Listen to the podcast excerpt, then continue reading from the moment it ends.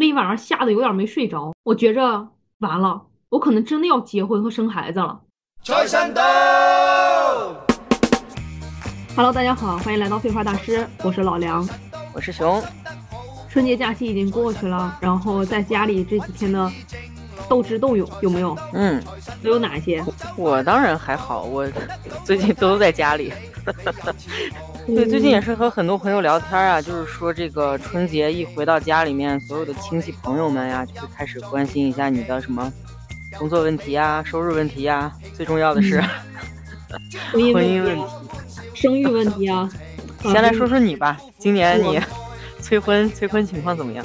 催婚情况有那么几下吧，最激烈的就是没有想到的是，我家里。有一个也是接受了较高教育的一位姐姐，可能就是当老师这个人就比较烦，我烦吗？好说教，嗯，是吧？你就必须得回怼，你就直接说你怼回去了就行了呗。不是，是他是老师，哦，他也是老师啊？对呀，那可是有戏看了，两个老师。所以说，我就说我平时说话烦人嘛，我是说教的嘛。之前的话，就是我刚他比我这个工作早嘛，早很久。然后那时候我上大学的时候，他就已经毕业了，就是给我很多这个学校呀，然后嗯，包括之后工作的一个规划呀，给过一些建议吧。嗯，那时候毕竟真的很小，你也不知道到底要怎么走，就觉着好像有这样个姐姐真的是挺好的。但是其实越到这两年，你会发现，她只是想把你放在她规划的这个路上而已。他结婚也是比较晚，他但是也没有我现在晚吧。他已经是我家里比较晚的一个了。就是那时候他结婚，我不知道他是出于什么样心态啊。就是不过结了之后就很快就有小孩儿，然后完了，他对我，特别是有了小孩之后啊，对我姐夫的这个。怨言特别的深，他虽然不会特别明显的表露出来，毕竟是接受过高等教育的人，他会直接怎么说呢？他就说我对婚姻没有期待，我就是想有一个后代而已。今年他突然说，就说起来说你打算什么时候找一个？我说我毕竟也三十了，以前小可能，然后过了三十这个坎儿以后，你突然就顿悟了，就发现。好像真的不用找了，我也不焦虑了，想明白了。然后他就说：“怎么能行呢？肯定得找呀。”说为什么呢？找一个嘛，有以后的生活呀，你得有个伴儿呀。我说要伴儿干什么呀？很多事情我自己就能做呀。他就说：“你不能这么想，结婚他可能没有爱情，甚至没有亲情。”但是他是你最好的合作伙伴。我说我和他合作干什么？合作干什么呢？对，合作干什么？不是，我说合作就为了生个孩子吗？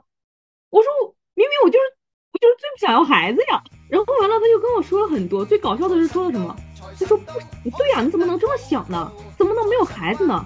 你知不知道这个女性，她不生育的这种女性？她得乳腺癌和什么子宫什么什么毛病的这个概率要比未婚的高。我说行，不用说了，我宁愿高高兴兴的去死，我也不愿意 我一生病痛，然后完了就为了不患这个病的概率稍微低一点。坐我边上的我的一一批小迷妹的侄女们，因为我没有结婚，他们老觉得我是姐姐，你知道吧？然后完了他们就鼓掌。拍手叫好，他们多大了？最大的今年大学刚毕业吧，嗯，然后小一点的是有在上大学的，然后有在上这个中学的都有。你现在回到家就是那个神秘的常年不在家，然后也不结婚不生孩子的那个姨妈吧？然后，所以就说到后来的时候，他就他说不行，你看你你条件又这么好，就今年我回家我穿的。家里比较暖和嘛，比杭州暖和多了。家里比较暖和，穿的那个呢子衣服。然后完了，我今年就回了家，还是稍微重了一点，但是也还好。我穿了一条白色的裤子，毛线裤子。嗯啊，然后完了，穿着一个呃，大概有十公分高的一个高跟鞋吧。好累啊，好久没有穿过高跟鞋了。然后完了，所以那天我我在我的这个亲戚群里边，我就是虽然不能叫鹤立鸡群，因为我也毕竟有姐比我高。就是就是那个条件吧，可能毕竟在村子里面好像就比较显眼。然后完了，我姐到后来没有办法反驳我的时候，甚至说出了：“你看你这个长相，看你这个身材，你为什么不能想着找一个好的呢？”我说：“人家好的凭什么要我呢？”我就是觉得，就是现在有很多种论调，包括他的这种感觉也是，就是觉得你身为一个女性，你得结婚生子，尤其是生了孩子，才能体现你身为一个女性的价值。所以说到后来的时候，我就说，我说我可以要婚姻，但是我就是因为不想要小孩。如果有一个男的现在站出来说，咱们俩就好活咱俩的，为什么要要后代呢？是不是？我立马就和他结婚了。那倒也不一定，我的前任也是这样说的。都不想要孩子，但是 问题出在出在两个人之间，还是有很多其他问题。那就先结嘛，再离嘛，总是总是能堵上一会儿，是不是？最逗的就是什么呢？就是那天晚上，然后我姐夫喝大了，有点喝傻了，躺床上哼唧，然后哼唧了很久之后呢，就是我姨啊什么之类的亲戚都在，就赶紧去给他扎针啊什么放血嘛，就是怕。这个重音什么之类的，就给喝酒喝大了，然后完了受了凉，就怕一下给过去啊。我们轮番的给他收拾好了之后，让他一人躺那屋，他就在床上躺着，他就一直哼哼唧哼哼唧，你知道吗？嗯。然后完了，我我的小侄女们特别可爱，就对我那个姐就说：“快，你老公呼唤你。”然 后就伺候过去以后，发现从床上掉下来了，给他扛上去才，然后吐的都是。然后他就收拾，特别他也不是，当时也不是生气，不知道内心是什么吧，反正面上永远都是乐呵呵的。他就说看着我，这就是婚姻，我说的快乐是吧？然后我就走了。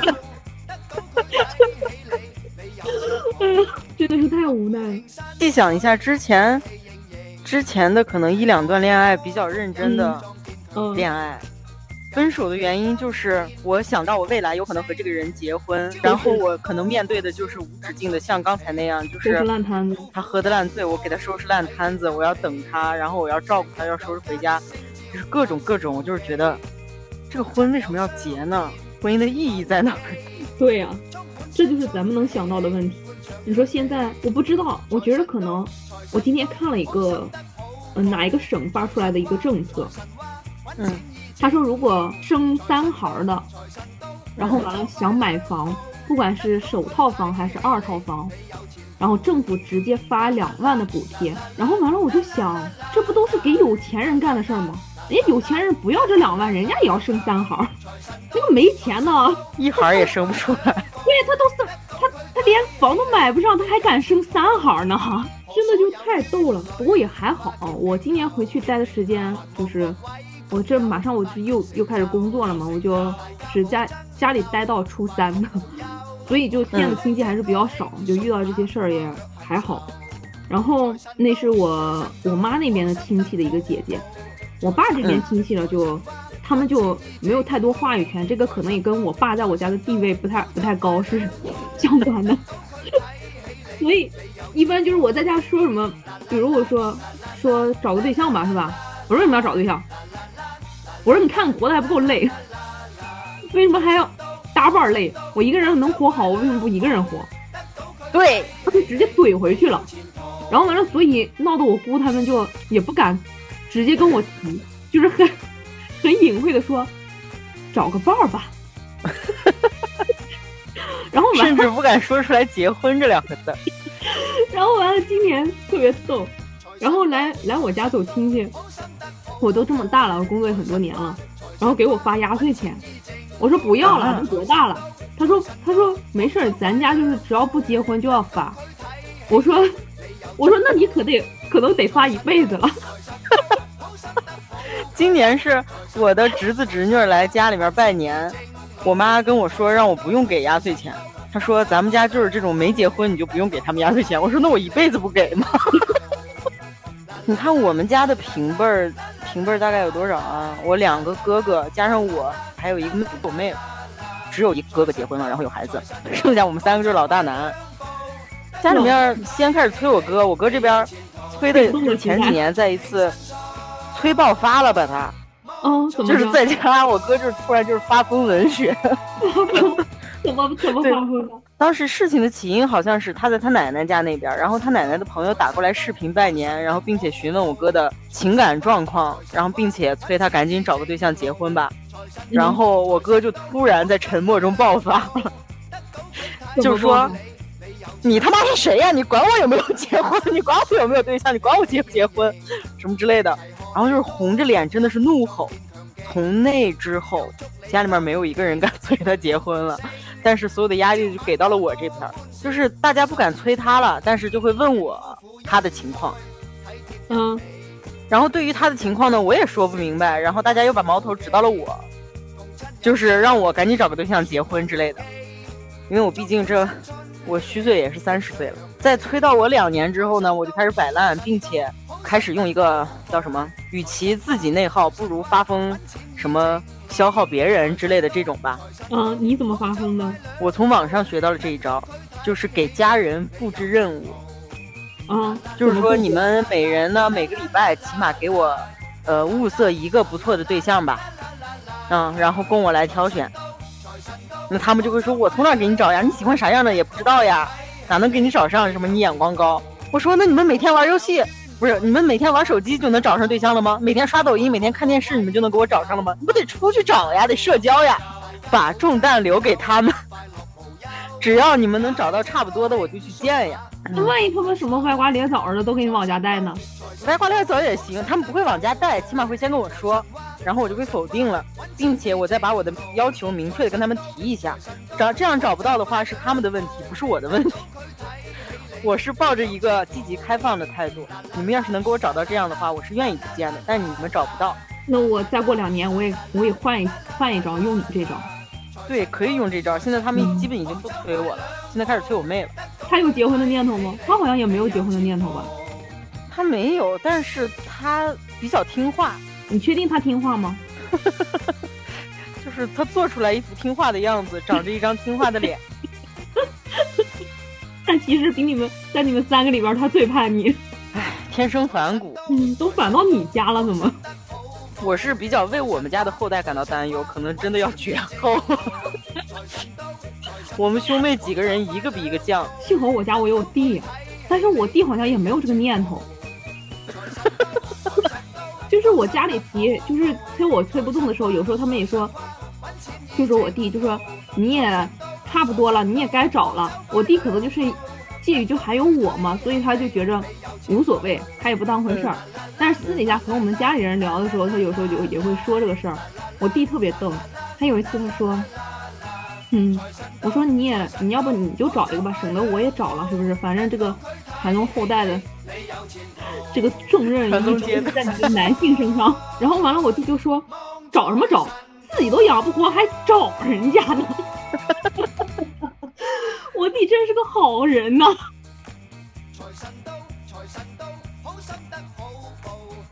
其实过年啊，除了被催婚，还有什么你知道吗？工作呀，挣不上钱回来吧？你能一辈子留在外面吗？之类的这种。结了婚的被催生小孩。哦，就是其实不管你做什么，他永远有说的，就是没结婚的催结婚，结了婚的催生孩子，生了孩子的催生二胎。哦，是，嗯，我现在甚至觉得，就是他们也不是真心催，就只是一种过年时候的社交话题。哦，然后完了，催着催着就，就可能你一跟他较劲儿，他还反而较上劲儿了，是吧？非得给你说道说道。对，可能大家也是觉得没什么聊的，就说一些这个吧，就是还能 有一个比较深刻的。就是可能对话，与其你就敷衍过去说，嗯，对对对，找着呢，找着呢啊，啊，是是是，该生了该生了，工作怎么样呀？啊，就那吧就那吧，回来吧，在外头干啥？嗯，回来了回来了。好像你，你看啊，我这也在家待了两年了吧？啊，嗯，两年多，两年。你在家都待两年多了？对呀。我回家之前，每年可能过年过节回来之后，大家是都在说，首先啊，这个切入点就是谈恋爱、找对象、结婚，然后嗯，就是说找还是找一个家里的，从家里面找，就是他们默认就是你还是要回家的，就是哪能在外面啊，赶紧回家吧，啊，回家安稳一点，守在父母跟前。确实这是一个比较现实的问题啊。但是他们就是会默认的帮你安排好你这一生，回家里面什么都好，离家近呀，离父母近呀，找个对象生孩子，让父母看孙子呀，嗯，就之类的这种。我家和你现在已经比较相反，嗯，我妈现在已经从我以前说我不结婚，我妈说你放屁，最晚三十也得结，然后到后来说你放屁，你最晚三十五也得结，然后呢到现在说你随便找一个也行呀，还是外地的，永远没有下限，觉得再耗两年。然后特别是今年，今年呃疫情了之后我，我妈严特别严重，嗯，我妈在家躺了有一个月都没有出门，就是浑身没劲儿，浑身又疼。然后这一次我回去以后，突然有一天就聊起这个事情了。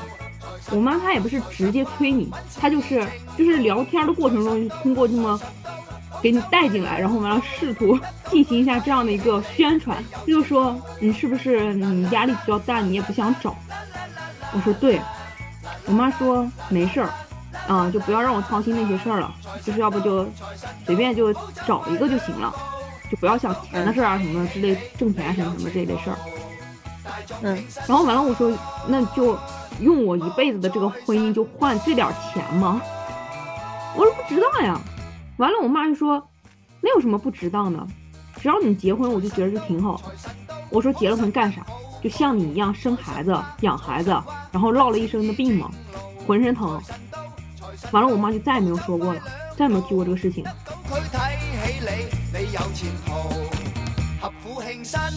我我今天跟他们讨论了一个问题是什么呢？就是大家一直在说不结婚的坏处是什么。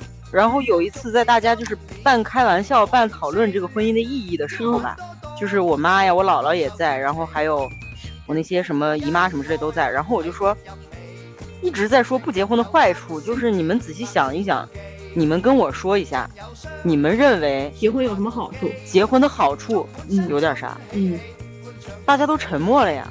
嗯，就特别他们说，还是得有个伴儿过日子。我说我伴儿很多呀，我没必要有一个非得过日子的伴儿呀。对，完了，他又说你得搭伴儿生活，是不是？你两个人奋斗肯定比一个人奋斗强。我说我一个人奋斗，我只管我一个人吃；我两个人奋斗，我管着七八口，是不是？人没必要呀。对呀。然后我还得受这个生育之苦，然后回头浑身都是我的病呀。哪一个生孩子就有全乎了呀？反正我就是觉得这个婚，我没有说过我明确不结，孩子，我只是不太想生，我也没有说过我明确不生。嗯，但是大家在逼我去赶紧做这件事情的时候，我这个无名火也不是无名火，是有名的火，我是真的很生气。你逼我干嘛呀？不是，我有时候我现在我就想啊，嗯，就是你刚刚提出一个。论点，你说可能就是过年的一个话术，他们没话题聊了，就扯这些。嗯，但是有时候我可能会觉得什么呢？就是觉得新年嘛，高兴嘛，是不是？嗯，嗯，你你活了这一年都是凄惨的一年，你就这两天高兴，你不得让别人难受一下，然后他才能高兴吗？其实每一个催你结婚的人，他真的没有一个婚姻快乐的。我身边的都是那些，就是前一句跟我吐槽她老公，或者吐槽我姐夫。嗯。然后下一句就说你呢？你啥时候找一个？我都我都都觉得我们分裂。对，就是那叫什么来着？我在网上看着一个女的说，她跟她妈说不生孩子，然后她妈就说不生也行吧，但是她妈就总觉得说，我觉得这是每个人都应该有的报应。嗯，就是就是不生的话，就感觉你为凭什么你就不遭报应了？是不是？哦，凭什么你不试一下我吃过的苦呢？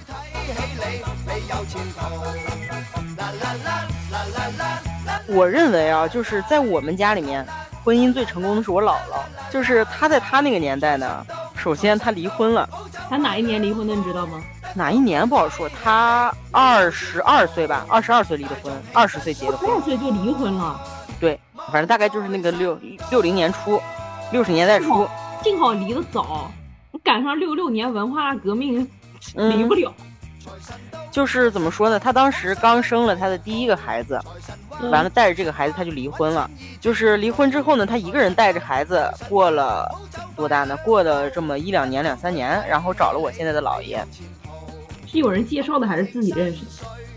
对，有人介绍，但也确实属于是一见钟情了，并且我姥爷是个大帅哥，我姥姥属实是算不上什么，就是普通长相吧，甚至普通偏下的这么一个长相。我姥姥想起来，她说她都纳闷儿，那个时候她不仅是长得丑啊，并且她当时还是大病一场，就是她她她对自己的形容呢，就是不仅长得丑，并且大病之后更丑了。那个时候姥爷对她一见钟情，反正呢就是他们一辈子就是都很幸福呀，然后经济上也都很不错，两个人就是工作呀、经济呀、感情也好，然后这个家庭子后面的这个子女的生活也都非常好。然后后面呢，他又在什么改革开放之后，嗯，自己开工厂呀，干嘛的，就是做企女企业家。我觉得是一个挺牛的人，也就是老了之后，这些孩子没他有没有他那么有出息。然后就是他是我们家里面，我觉得婚姻最成功的一个人。剩下子女们的婚姻呢，也都挺不错，但我觉得就是没有我姥姥那份睿智吧。其他人就是像我我妈呀，我我我妈的平辈儿这些人，他们在，比如说催我结婚，就是单纯的就是你你你必须得结婚啊，怎么能不结婚呢？什么年纪该干什么年纪的事儿啊，就用了这一类陈词滥调来说服我。但是像反而我姥姥她说的是，婚你还是该结还是得结的，但是你不要着急，好好结，一定要。看清楚了人再结，嗯，不要找一个烂人。与其那样，你就不如不着急，你就慢慢找，找对了人再结婚。对啊，就是相反，这个婚姻比较成功的人，他是会给你这些比较中肯、有价值的建议的。那看来我妈可能还是在对我采取的是激你政策，就是给个糖吃的政策。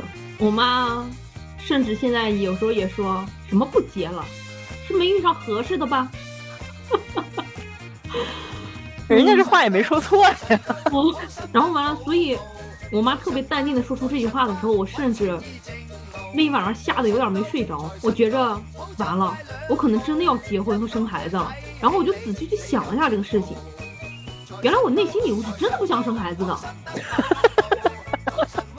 我甚至脑补了无数帅哥，很多我迷恋的男明星们，如果真的是他们娶我，我也不愿意生孩子。所以这样一对比，就好像更加坚定了自己的想法。我觉得我可能什么时候会愿意生孩子呢？是在我觉得我的经济条件就是生活很很稳定，就是有了这个孩子，不管有没有这个男人，我都能给这个孩子非常非常好的生活。其实我不想生孩子，之前我一直考虑的都是经济上的原因，这一次生病了之后，我更考虑的是身体原因。我觉得我不愿意让我的身体受这么大的风险。因为我没有见过哪一个生完孩子的，他身体是没有带一点毛病，多多少少都有。然后像我妈那就是比较严重的，我觉得就苹果是我妈生的，这个体质上面的一个传承，我应该也好不到哪儿去。就是怎么说呢？我觉得如果我会有一个比较稳定的另一半的话，我首先肯定是会认真避孕的。但是如果我是真的怀孕了的话，首先得是另一半比较稳定啊，我可能也是愿意生下来的，前提是我有一个非常好的经济条件，稳定的生活，然后你的腰间盘突出。对呀，主要我之前，呃，开始非常肯定我不想生孩子，就是因为抑郁症，这个东西他妈的遗传呀，我就是遗传的，就是精神问题会遗传给下一代，我觉得太痛苦了，我就不快乐了，我还再生一个不快乐的人，我干嘛呀？对啊，并且你家里，你除了这个精神上的病，你身体还有其他，对啊，过敏、腰痛，对，糖尿病。我现在就每天都怀疑自己是不是得糖尿病。我除了想继承的，就可能是我的美貌，其他就 没有什么值得我太期待的东西了。你这么一说，我真的我也我也觉得我的基因没有什么可传承下去的必要。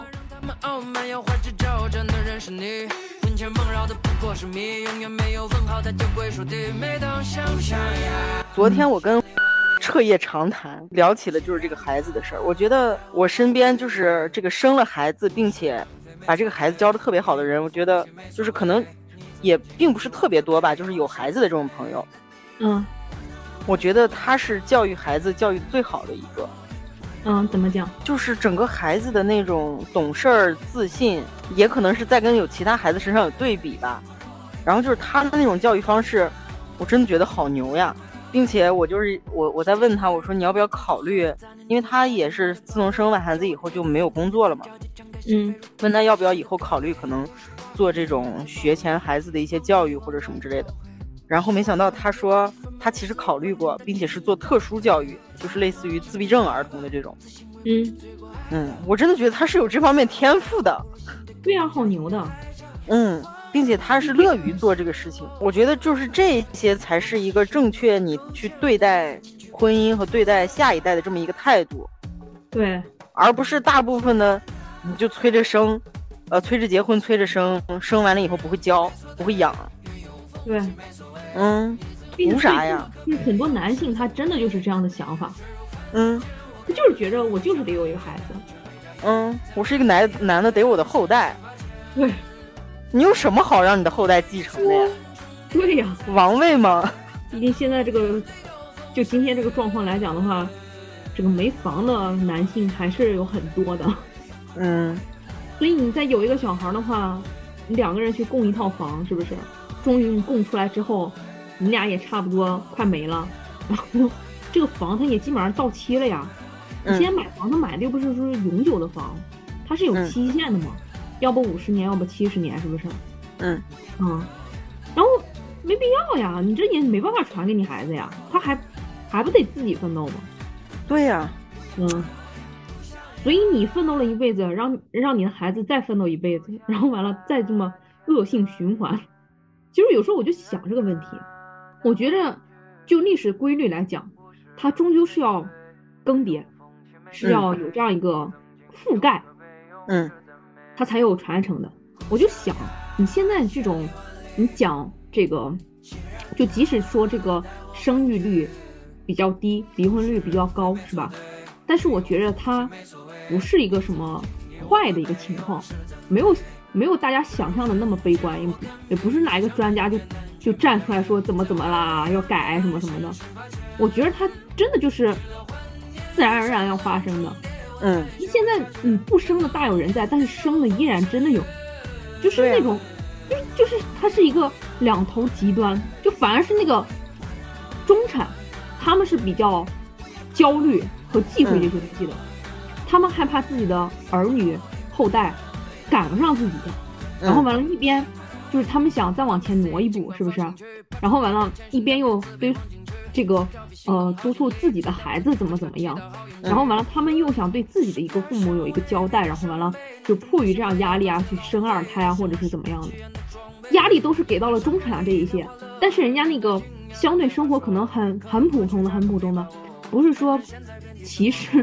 或者是这个什么什么样的一个这个性质并没有啊，就是我简单分析这个情况，就是我家里很多这种村子里边的，就是他们条件怎么样，就很普通呀，就家里生活嘛，是不是？嗯，就是你可能你也不是在乎说非得买几套楼什么的，就是可能家里有个小院能能住得下这么多人就好了。然后完了，每天一日三餐能吃多少钱？是不是就几十块钱能够这一天的菜？哎，那能挣来这些钱？哎，现在你就是。呃，并且现在的体力劳动，它其实这个工钱还是可以的嘛。就咱们中国现在，就反而很多可能是坐办公室那种白领，他们的工资可能不是太高，是吧？然后，所以你这样一个情况下的话，就他们可能更愿意去生二孩、生三孩。嗯，啊，会有啊，真的会有很多。然后再有一个呢，就是很有钱的那种，人家不在乎，人家甚至这个明面上的不知道生了几孩，那。暗地里的可能有很多孩了，嗯，所以，所以这个新生儿他其实一直都有，我觉得没有那么悲观，所以就新新生到什么程度呢？新生到这种，就是中产的大概都绝后了，然后，然后这个有钱的和不太有钱的那些，嗯嗯，然后完了之后就是这两个阶层的，然后完了进行一个重新洗牌。然后完了，再去重新划分这样一个中产、低产和高产，然后这就是又是一个阶段，又是一个潮流。我觉得，我觉得它发展它应该就是这样发展的，就是它总是有那么一批去放弃了这个的，是不是？我们甘愿去把我们的这个我们现在付出的这个劳动力是吧？我们交的这个税呀、社保呀，然后完了去供养我们上一辈的这些人，让他们去领这些养老金。那我们的下一下一代，虽然我不生，但是我觉着肯定还会有很多生出来的，然后他们去供养咱们，咱们这一代。我觉得这个就是。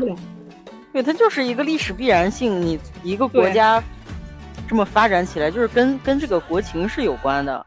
对啊，你想想中国的八九十年代，那个时嗯候贫富差距没有太大，对，你就是你奋斗起来，你你就就是你你是有可能，比如说一夜暴富，或者是慢慢奔小康，这样越来越好这么一个生活。但是现在。很大程度上就是有钱人生下来的孩子是有钱人，他们一直是有钱人，然后没钱的可能就是每一代就之后就还是没钱。对，中产比较多，嗯，就只能等着这个中产没落，然后完了，高产和低产它才能有一个大洗牌。我觉得就是这样。嗯，啊，因为你中产你夹在这儿不太有，那中产它降下来是很容易的，但是哪一个中产舍得让自己降下去呢？但是他们升上去就很难了呀，是不是？所以大部分的中产肯定自己在谋出路的时候，那只能就是牺牲自己了。就比如我，放弃放弃我的合作伙伴。就是我到现在都没想通，我到底要跟他合作干什么呀？你现在给他发个微信，你问问他。你说我想了好几天了没想明白，你告诉我，告诉我。其实我现在也有点忘了他当时说的这个合作是合作什么。他说好像不是说合作共同经营一个家庭。我说我要那个干啥？我有自己原生家庭是不是？我为什么要我原生家庭我还没经营明白呢，我再经营一个家庭。再经营你自己的一个家庭吧。我说那我自己，我自己一人待着挺舒服的。我下班我挺累的，我往床上一躺，我觉得那就是我的世界。我还经营家庭，我我多一个人，我还得想着今儿吃什么呀，是不是？你舍不得花钱了，还得自己做，是不是？那我自己躺着，我还能点个外卖，是不是？我吃饱了一扔，我就能睡了，是不是？我就觉得没必要经营啊。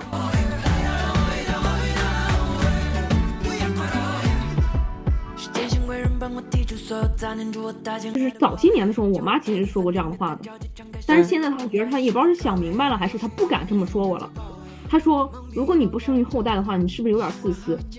完了，我当时我反问我妈，我说：“那你生育后代，你就不自私吗？你保证不了这个任何条件的这个时候，你就把他生出来，你让他面对那么多的不可知，嗯，啊，然后你那就是负责吗？嗯，啊，你就是话都挺冲的，反正。对吧？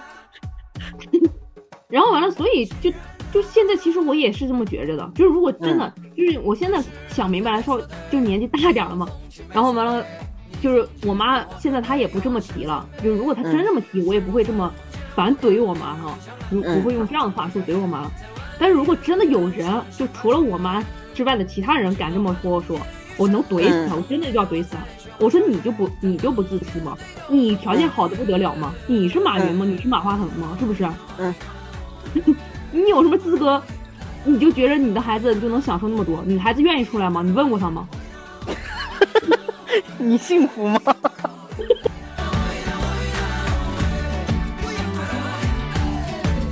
前段时间我看一个数据，我不知道这个数据从哪儿统计出来的啊，就是这个其实前两年就已经在听这个了，就是咱们中国其实。嗯，月收入在一千以下的，依然占人口的一多半。嗯，啊，然后完了，你收入能达到一万以上的，其实好像只占了百分之几，都不到百分之十的人月收入。嗯，其实你就如果你就真的就按这样的一个算法，并且你月收入一万以上的，可能还有很多是北上广的，他们那个月收入一万，其实和月收入两千没有太大区别。嗯，然后完了，所以你这么一核算的话，就大部分都是没有钱的人，是不是？那他们的后代，嗯、那他们生出来之后，他们得多焦虑，他们得多痛苦呀、啊，嗯，是不是？就他们就觉着我妈已经倾家荡产的去养这个小孩了，嗯、但是结果这个小孩他一方受着自己父母的压力，是不是？另一方他又有局限于自己的天赋，他没办法冲出去啊。他虽然可能不是阶层基层固化了，但是他真的很难啊，是不是？嗯，你现在，你你这能掌握了信息差去挣这个钱的人，人家都已经是在顶端的人了，很少会有人人在能逆逆袭了。你即使有，那全国百分之九十多的人，这里边能出现多少呢？是不是？你怎么能确保得了确保得了你家的你，你就是可以逆袭的那一个，是不是？你在这样一这么概率低的一个情况下，你忍心把他生出来让他受苦吗？是不是？我反而有时候觉得我不生，一是保护我，二是保护他，这才叫皆大欢喜。就是谈到这个，反而有时候，但是但是我朋友他就焦虑是焦虑什么？他比较心疼钱，他可能结了婚啊，已经开始往外发压岁钱了。但是他又没有个小孩能给他弥补这个窟窿，嗯，有点掏的不情愿了，就是有去无回。所以就嫁到这个份上，有时候就想，好像这个结婚和生孩子，它真的是套餐。对，就包括我现在很多时候，我在想，我如果一直不结婚的话，我妈我爸妈上出去那么多礼，怎么往回拿呢？对，我有时候也这么想。所以我一直想着，就是我要办一个三十大寿。就是到时候就和结婚一样，就请大家过来吃酒席。你知道吗？我今年我就跟我妈说了，我说我之前我一直想着，我不结婚，等我过三十生日的时候，我就发我就请他们吃个席，然后完了把这个钱给收回来，我就说我不结婚了。我说没想到一眨眼真的三十了，我妈就瞅了我一眼，我妈就说你都三十一了，我就比较倔强，我说我今年是三十周岁。哦，今年大年初一的时候，我们几个人就很简陋的过了一个生日。我们买了一个六寸的一个小蛋糕，我们四个人，然后完了就在一家烤鱼店，也不是很好吃，特别嘈杂。大年初一那一天，就就随着新年嘛，我们就都新的跨跨了一一岁嘛，这样一个也是挺这样一个仪式感。啊，对，就是我朋友从很早之前就说这个蛋糕要定什么样的。我们在群里各有各的主张，各有各的审美，最后定了四个，没有，一直定不下来。后来我就跟他说：“我说你这家蛋糕你定的久吗？”他说定过好几次了。我说那就那就你跟他说，你说你朋友回来了，现在考验他的时候到了，看有没有下锤子买卖的时候到了，你让他随机做吧。结果真递来一个巨丑的蛋糕，你知道吗？他那个。看着就像一块火锅底料，你知道吗？我惊呆了，我真的是看那个蛋糕，我感觉我这三十岁过得特别的特别的不不新鲜，嗯，就这样就过去了。然后我这个大寿也没有办上，今天我就想了一下，我说那就再过五年吧，三十五的时候，我得凑个整什么的，我就发个朋友圈，能收回来多少算多少。其实我家里，我和我。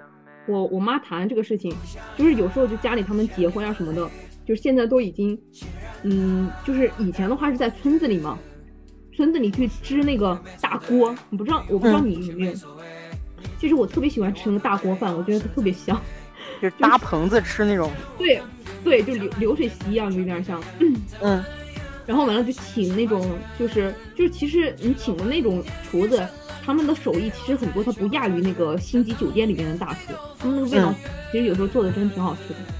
然后，但是现在基本上都已经不在村子里了，都已经搬到楼房里啊或者怎么样的，所以就就换了一个，就特别，就是好像一开始刚办的时候去去酒店办的话，感觉好像，呃，挺上档次的是吧？挺洋气的。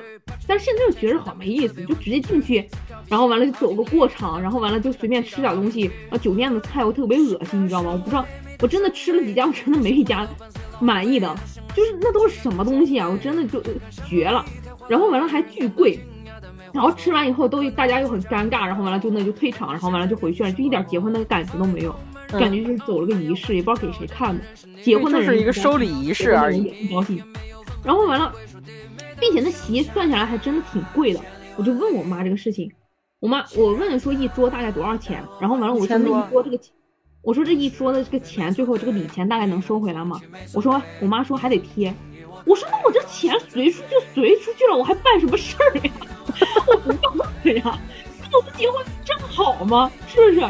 我还得贴钱办一个我不高兴的婚礼，就为了收一些我随出去的礼钱，但收回来最后还抵不上我这个窟窿，我我我图啥呀？是不是突然打开了新思路？我到时候就打算办自助。你更绝，但是自助你怎么喊人家过去？就发请帖一样的呀，来呗。来了之后，你反正你才知道是自助，你愿意吃吃，不愿意吃走。我就是我就是很认真的考虑这个问题，所以我才盘算了，选了一个最优方案呀。其实还是能收回来，你看你叫多少人，我身边的都挣钱。那可能是你们的那个礼钱的这个这个水水平比较高，我们这边呢可能上两百，然后完了五口子来吃。然后两家上了四百块钱，做了一桌，没必要呀。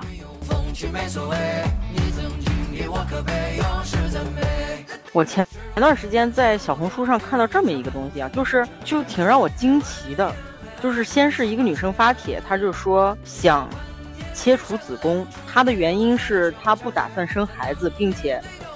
就是说什么，呃，嗯嗯，没有子宫什么不容易有妇科病，然后她又痛经什么什么怎么怎么着，然后在评论区呢，然后就很多人就开始激烈的讨论。我觉得其实，嗯，现在很多人大家都在标榜，就说不结婚不生孩子什么这个，呃，就是非常非常多的女性在在在在开始进行这个讨论，有这个意识，但是有很大一部分人就是又是无脑的被舆论带偏了。他们其实没有自己真正的想法，就是想想明白自己到底为什么不去结婚、不去生孩子，然后就是和那种什么割韭菜是一样的原理。嗯，我在这儿也挺想说，就是不要被这些东西带入一个误区。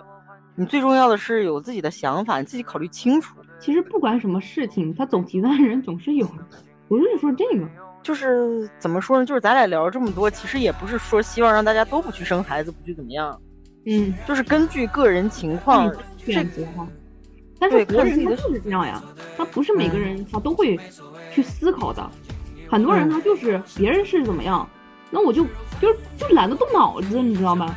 就别人怎么样，我跟着来不就行了吗？是不是？那大家都这样，是不是？要死一起死，是不是？他就没有考虑过每个人他不一样啊，是不是？又不是说一个生活模板套进去，每个人那么套进去的，你以为应试高考呢？反正总而言之，我觉得就是想跟大家说，也想跟我们自己说，也是咱们自己的一个目标。就是刚才咱们俩说，最近 开始重新开始赶紧看看书了，就是多充实自己，充实自己的大脑。我是反正是现在开始年纪大了以后，更多焦虑的是觉得自己吸收的新东西太少了，脑子里面接受的一些东西太少了，每天都在刷手机。在看一些快速的信息，反正乱乱七八糟的，就是。你有没有发现，你现在看文字的时候特别慢？你喜欢刷小视频？对，就是一些快节奏的东西，你是越来越浮躁。你就是你，你喜欢用简短的视频能看完的东西，你绝对不想用文字去看。这就是人的这个脑子它堕落的一个表现，它在倒退，它在衰退。就是我之前我好像一直都，就是我是比较喜欢看。就是四四大名名著啊，就是我这个阅读量其实也不是什么，不是什么好的，你就只就是只看过那什么一一些比较少一点的一个书。然后之前我四大名著里面我最喜欢的是什么？我最喜欢的是《红楼梦》。嗯，并且我《红楼梦》我是看了什么呢？我先看的是八七版的影视，嗯，然后完了我才再去看那个原著，就是文言文版的那个原著，嗯。啊，然后完了看了原著以后呢，就感觉八七版的拍的太好了，我不想动脑子再去看那个原著了。嗯，啊，我就直接就从他那个拍出来的那个给你呈现出来了，我感觉和那个原著它基本上这个，嗯，这个翻出来的就呈现出来的就很贴合。然后反正，所以我就很喜欢我我看八七版的《红楼梦》看了好几遍，但是后来我突然觉着，好像还是得从那个。书里面去找它对应的那个情节，你才能去体会一下它到底当时是怎么样的。毕竟你看只是你看到的那个那个场景，你以为是那样的，就是很多他心里的那个活动啊细节，人家书里边是文字性的一个表述，是吧？都有的。但是演员他在演的时候，他可能就是一个眼神呀，一个什么的，对他已经给你局限具象的表现出来了。对，他就一带而过了，就是可能会影响你的一些理解了。对，哦，然后。不过今年呢，我突然你知道我又喜欢哪一本了吗？四本里边，《西游记》，我觉得我都这个倒不是我这个我后来再也没有说有想法说我再去看一下影视版，影视版，对，我是想看原著的，但是但是就是也也是真的就是你到这个年龄的时候，你脑子反应就是真的慢了，然后完了书就在家里放着，我一直说我要拿出来看一下，我都没有看，我就现在还是做一下检讨，但是我现在特别强烈的渴求，就想真的去看一下那个原著。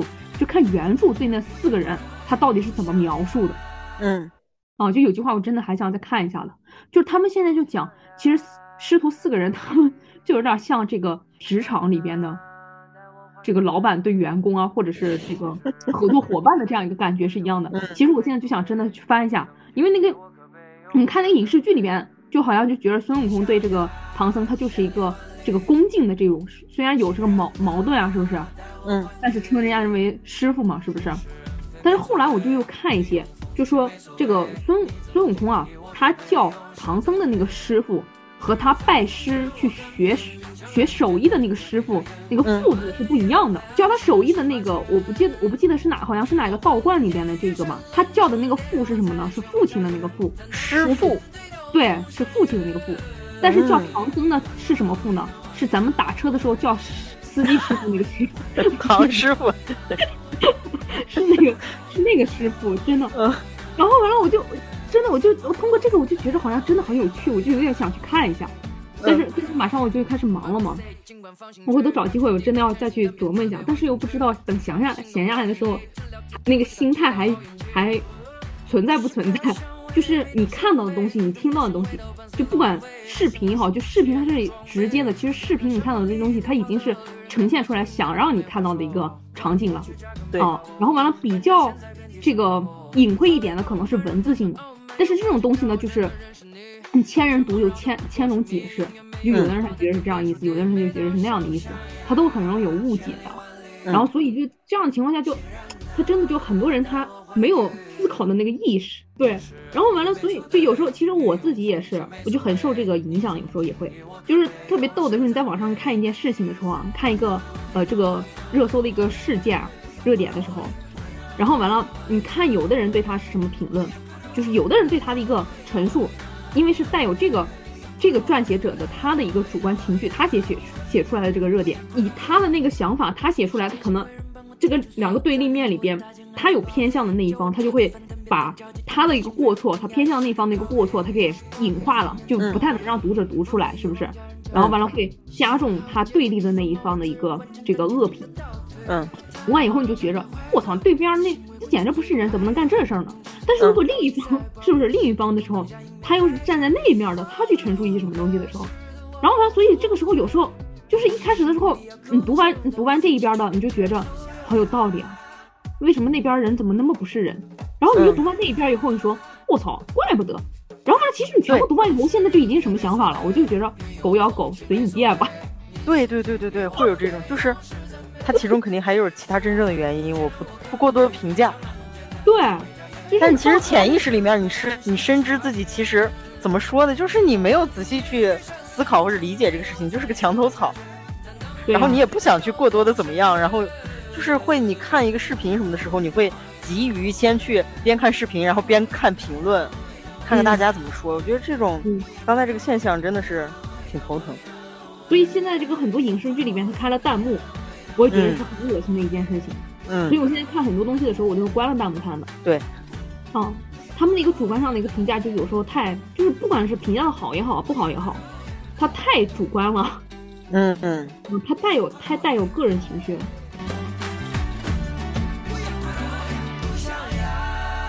就是不管怎么样，别人怎么说，别人怎么做，然后完了要考虑一下和自己自己能不能也采用这样的方法，是吧？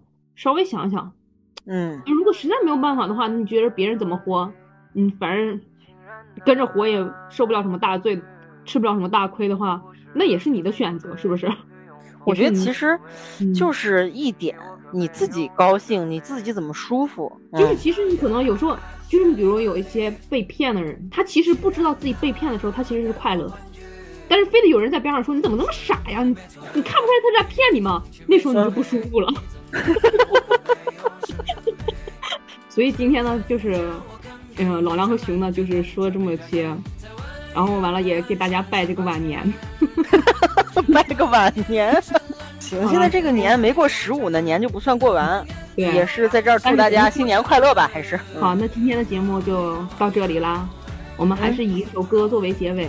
好的，拜拜，拜拜。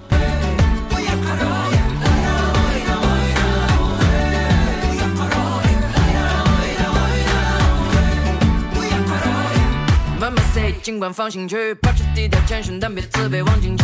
思考比行动耗精力，治疗自己不只靠祈祷好运气。不是飘香味，每当伤悲，浓重家乡味道伴随狼狈，他像儿是不起眼的装备。眼看山坡里开花了，旅人感到惊讶，但没话说。可能过去扎根没把握，反正现在遍地生瓜果。发威傲慢，让他们傲慢，要花枝招展的人是你。魂牵梦绕的不过是谜，永远没有问号，它就归属地。每当想象呀，千里万里，亲人啊，带我欢聚。物是人非没错对，云涌风起没所谓。你曾经以我可悲，永世赞美。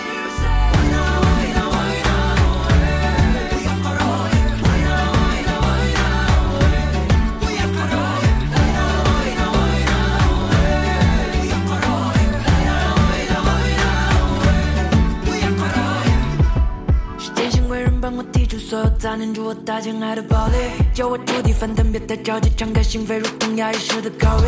有时光与负面在包围，被蒙蔽欲望家人教诲。心怀好意，结果突发冒昧，自认完成的前进的倒退。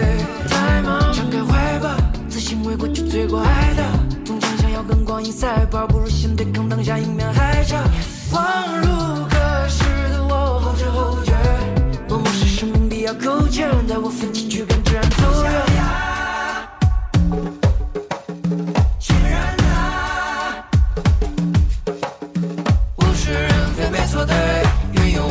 没所谓，你曾经给我可悲，永世赞美。